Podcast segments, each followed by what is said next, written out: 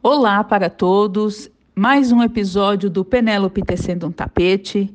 E no podcast de hoje nós vamos falar sobre arqueologia. Para falar sobre o assunto, eu convidei uma, uma doutora em arqueologia, professora doutora Lidiane Carderaro. Ela é bacharel em português e grego antigo pela Universidade de São Paulo, fez especialização em estudos clássicos pela Universidade de Brasília, mestrado em estudos clássicos pela Universidade de Coimbra, mestrado em história pela Universidade Federal de Pelotas e é doutora em arqueologia pela Universidade de São Paulo. Professora Lidiane, muito obrigada por ter aceito o convite de conversar com a gente. É, primeiro lugar, eu queria que a senhora falasse um pouquinho da sua formação para os nossos ouvintes. Olá a todos. Primeiramente, eu gostaria de agradecer mais uma vez a Patrícia pelo convite. Bom, a minha formação, antes de mais nada, não é muito convencional, já que ela transita por diversas áreas. Eu iniciei a graduação já pensando na habilitação em latim, mas logo no segundo semestre me apaixonei pelo grego e mudei de habilitação. A ideia sempre foi trabalhar com música, mas eu não tinha ideia de como. Portanto, durante a graduação eu não me envolvi em pesquisa. Depois da graduação, eu não fui direto para a pós-graduação, porque eu queria ter certeza de que iria, do que eu queria pesquisar. E para mim era importante ter uma relação com o objeto de estudo. Eu não me sentia preparada. Só depois de três anos surgiu uma oportunidade de voltar à vida acadêmica com o curso de especialização em estudos clássicos que foi oferecido na Universidade de Brasília, organizado pela Cátedra Arcai. E foi uh, quando decidi que queria ter essa formação mais ampla, multidisciplinar, que em outros países é a área de estudos clássicos, mas que nós não temos institucionalizada no Brasil. Foi ali também que eu tive o primeiro contato com a arqueologia, que eu tinha uma ideia bastante básica. Durante esse curso, também conheci os vasos gregos e, como primeiro trabalho de pesquisa, na conclusão do curso, eu me dediquei à representação dos músicos jovens na iconografia de cerâmica grega. Esse trabalho, que foi orientado pelo professor Fábio Vergara Cerqueira, foi fundamental para escolher esse objeto de estudo e seguir na especialização, me especializando na iconografia de temática musical na cerâmica grega. Logo em seguida, eu comecei o mestrado na Universidade de Coimbra em estudos clássicos, que foi muito importante para compreender a antiguidade por essa perspectiva mais ampla.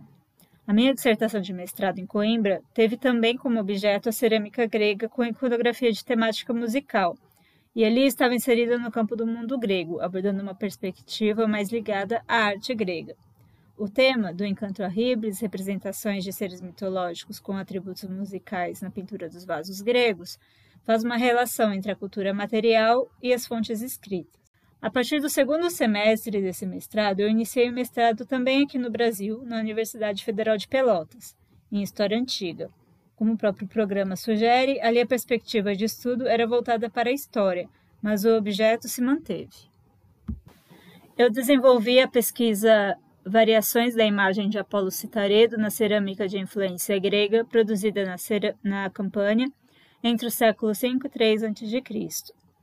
Embora os mestrados não sejam em arqueologia, durante esse período eu desenvolvi um contato muito próximo a essa área, até mesmo pelo meu objeto de estudo, e as abordagens aplicaram também métodos arqueológicos de estudo da cultura material. Eu posso dizer que desde a especialização, o contato com a arqueologia foi se estreitando, e já no início dos mestrados se mostrou um caminho inevitável. Terminados os mestrados, então, eu ingressei no doutorado no Museu de Arqueologia e Etnologia da USP, onde eu realizei a pesquisa Relações entre música e mitologia na iconografia dos vasos gregos, a representação dos seres mitológicos com atributos musicais, que foi defendida no final de 2020.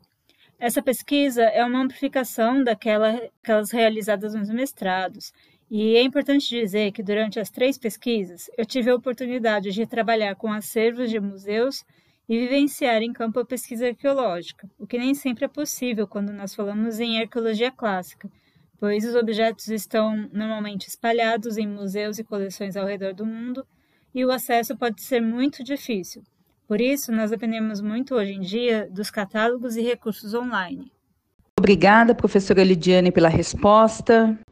Eu vou chamar a professora Lidiane de Lide, porque nós somos colegas de formação, nós fizemos o, o curso de grego juntas na, na, USP de São Paulo. E eu queria, Lide, que você explicasse para a gente é, qual que é o, o, impacto do estudo da arqueologia para os dias atuais. Assim, por que, que é importante a gente estudar arqueologia? Bom, nesse caso eu vou tomar a liberdade de chamar a Patrícia de Patti também, já que estamos juntas nessa trajetória acadêmica desde o início, o que já faz alguns anos, né? Bem, a, importância dos estudos arqueológicos hoje é bem marcada e, felizmente, cada vez mais as pessoas têm tomado consciência disso, apesar das vertentes contrárias à ciência que também têm crescido. A arqueologia é uma ciência relativamente nova em sua essência, ela se dedica a buscar compreender o passado das populações humanas pelos seus vestígios materiais. Por muito tempo, e erroneamente, a arqueologia foi vista como ilustração da história, mas felizmente isso já está superado. A arqueologia finalmente é vista como uma ciência autônoma e independente, mas isso não quer dizer que ela não se relacione com outras áreas como a própria história.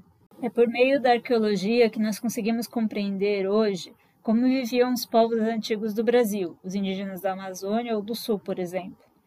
Como esses povos se estabeleciam geograficamente ou não, como se alimentavam, se caçavam ou plantavam, e como se relacionavam com os outros povos vizinhos.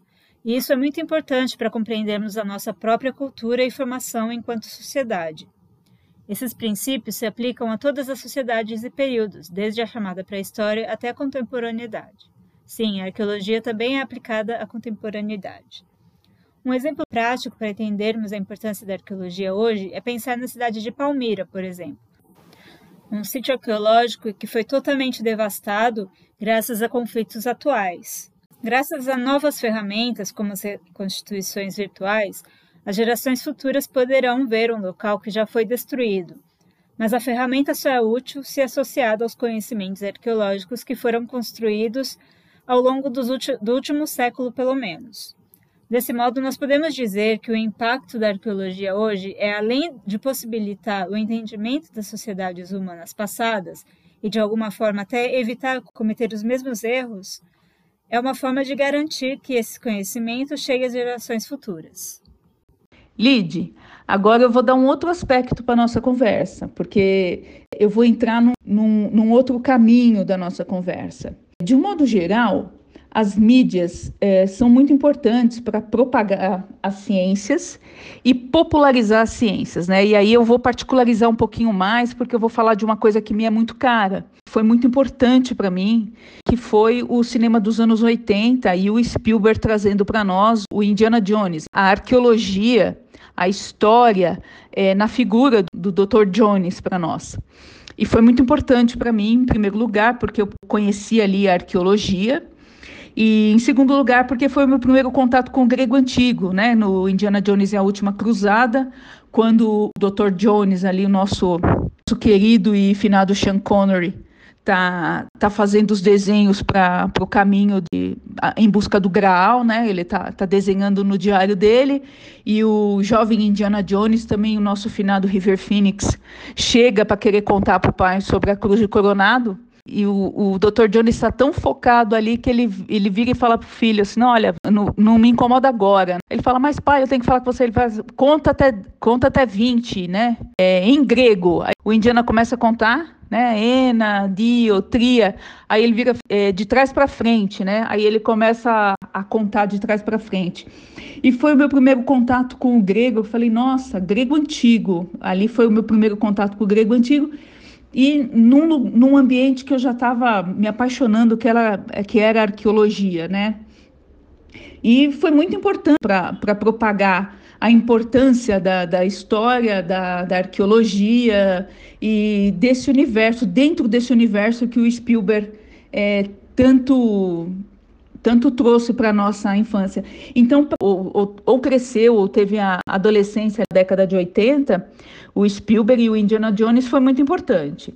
Nos anos 90, o, mais uma vez, o o Spielberg traz para nós, né, o Jurassic Park, né? No Brasil, que também está tendo clone, né? Tá a novela O Clone, acho que é dali da década de 90, e tem a clonagem da, da ovelha Dolly.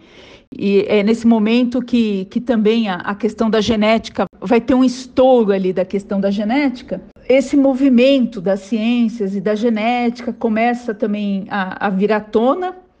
No Brasil vai vir mais fortemente com a novela O Clone, e no mundo, com o Jurassic Park, vai trazer a figura do paleontólogo, né? Que, é, muito sabiamente, os Estados Unidos vai trazer essa figura do paleontólogo no, no sitcom do Friends, né? Que é o, o, o Ross Geller. E, e, o paleontólogo está ali, entra dentro de casa e a gente passa a conhecer um pouco mais sobre a paleontologia e o próprio universo da paleontologia. Os anos 2000 já vai trazer, mesmo que seja ali já para o finalzinho dos anos 2000, mas vai trazer The Big Bang Theory, né?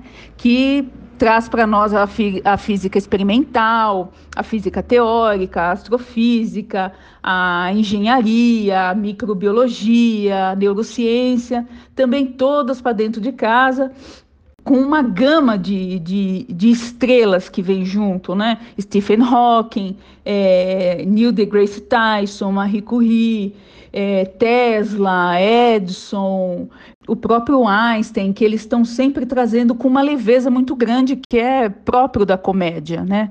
Então, é, essas coisas que, que para a gente na escola eram, eram assuntos mais pesados, assim, e um tanto mais que estava mais restrito ao ambiente escolar vem para dentro de casa num, numa forma de leveza. É, é isso daí contribui é, de uma forma muito, eu acho que é uma contribuição muito grande para as ciências, para nós é, que, que somos cientistas, um, um, lugar ao sol, né? Um, uma nesga de falar assim, nossa, é, ela é arqueóloga, ela estuda arqueologia. Hoje em dia já não, já não é um bicho de sete cabeças alguém olhar e falar assim, nossa, ela estuda arqueologia. É, como, que, como que você vê isso na, na prática diária, na prática cotidiana?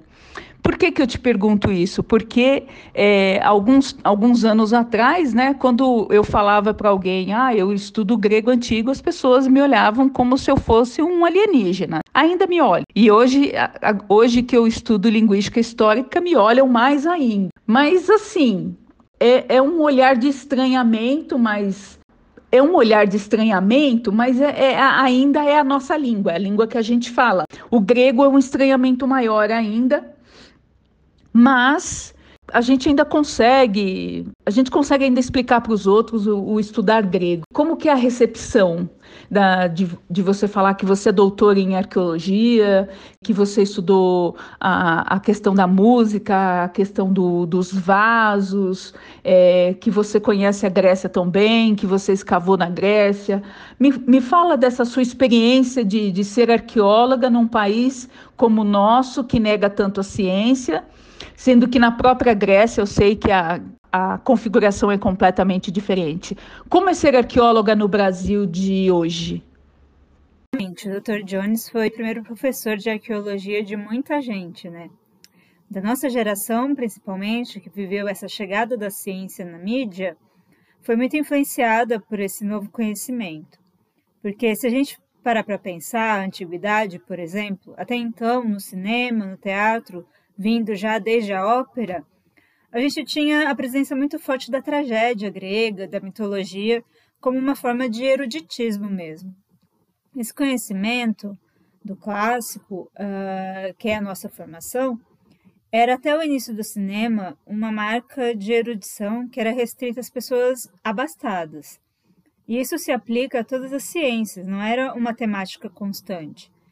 É possível citar poucos exemplos, como Frankenstein, que acaba sendo literatura também e que chegou aí antes da década de 70, 80 no cinema. Outro exemplo muito forte é o filme A Múmia, que tem várias versões, mas se formos comparar, as mais recentes trazem mais esse aspecto científico, enquanto nos primeiros a ênfase era no mito da maldição da múmia, né? Era na questão mitológica mesmo. Analisando a presença da arqueologia, que é a minha ciência e que eu, e que eu presto mais atenção, o que se vê tanto em Indiana Jones quanto em A Múmia, mais recentemente em Bones, Tomb Raider, o arqueólogo é sempre aquele detentor de, de múltiplos conhecimentos. Sim, mas sobretudo é o aventureiro, o caçador de tesouros, e isso é uma coisa que não muda. Eu acho que ainda hoje há muito essa relação da arqueologia com a busca por coisas valiosas. De alguma forma, a paleontologia é apresentada de maneira diferente, embora a prática das duas áreas seja semelhante. Os dinossauros, como esse elo perdido da biologia, fomenta a divulgação das ciências experimentais pela possibilidade de reviver espécies distintas, que é o que acontece em Jurassic Park. Uh, e o fascínio por essas criaturas gigantes desperta muita curiosidade nas pessoas. Se a gente parar para pensar que todo menino ali entre os seus 6 e 7 anos tem brinquedos de dinossauros e desperta esse interesse numa fase da vida da obtenção do conhecimento, uh, é aí que tudo começa. Uh, e aí eu lembro muito do Oz de Friends, que você citou, porque ele é uma uh, caricatura desse menino, né? Mas ele tem, ele tem que reafirmar a todo momento, uh, em várias ocasiões, a relevância da sua profissão e dizer que ele é sim um doutor de verdade.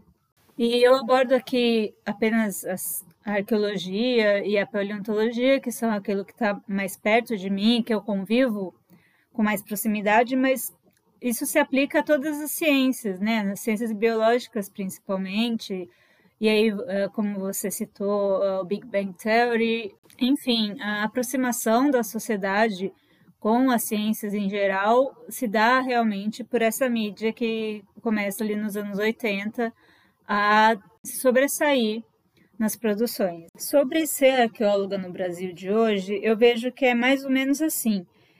Eu, particularmente, não trabalho com arqueologia brasileira, mas é um campo muito rico, até por sermos um país tão grande e diverso. Hoje, a arqueologia acontece de norte a sul do país e o que se tem da Amazônia é bem diferente do encontrado no sul do país, mas é uma ciência que aqui apenas sobrevive. Nós não podemos esquecer que a arqueologia e a paleontologia também é uma atividade cara, e o governo não está disposto a pagar o preço. A valorização é subjetiva.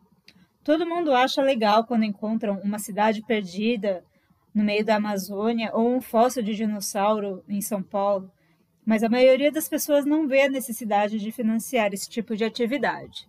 E nesse ponto a gente chega na última parte da sua pergunta, que é justamente a, re a recepção da sociedade ao profissional cientista. Quando eu falo que eu sou arqueóloga, acho que existem dois tipos de resposta. Tem aquelas pessoas que dizem que legal, adoro arqueologia, vou te mandar os documentários do Discovery Channel. E tem aqueles que dizem, mas o que, que é isso? O que exatamente você faz? É história?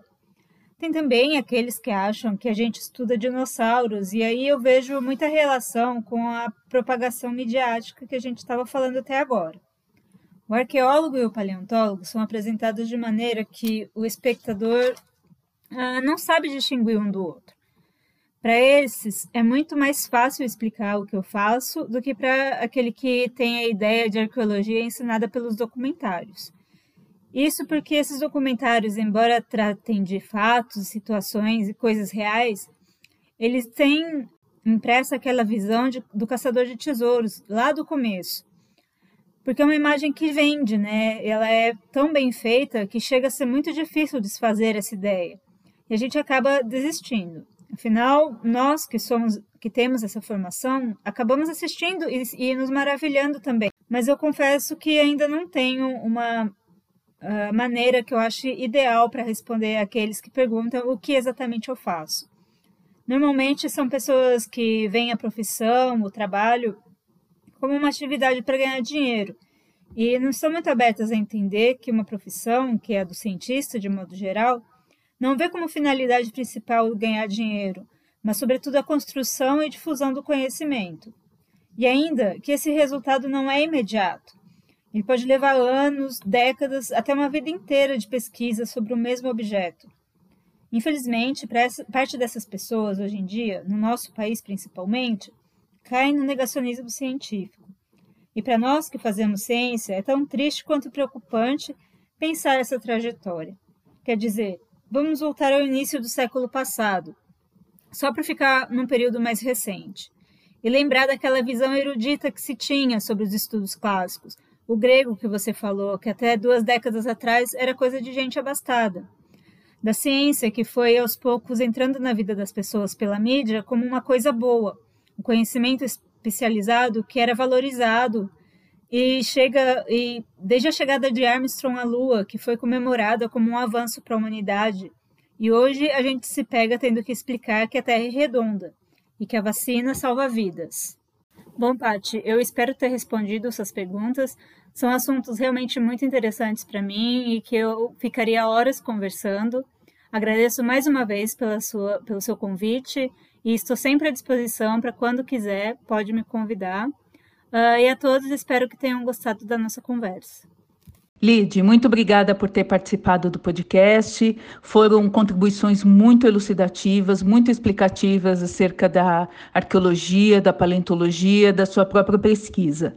Muito obrigada mesmo e esteja desde já convidada para uma próxima. Obrigada. Obrigada a todos que ouviram até aqui. Esse foi mais um podcast de Penélope Tecendo Tapete e até mais. Muito obrigada mesmo. Tchau, até a próxima.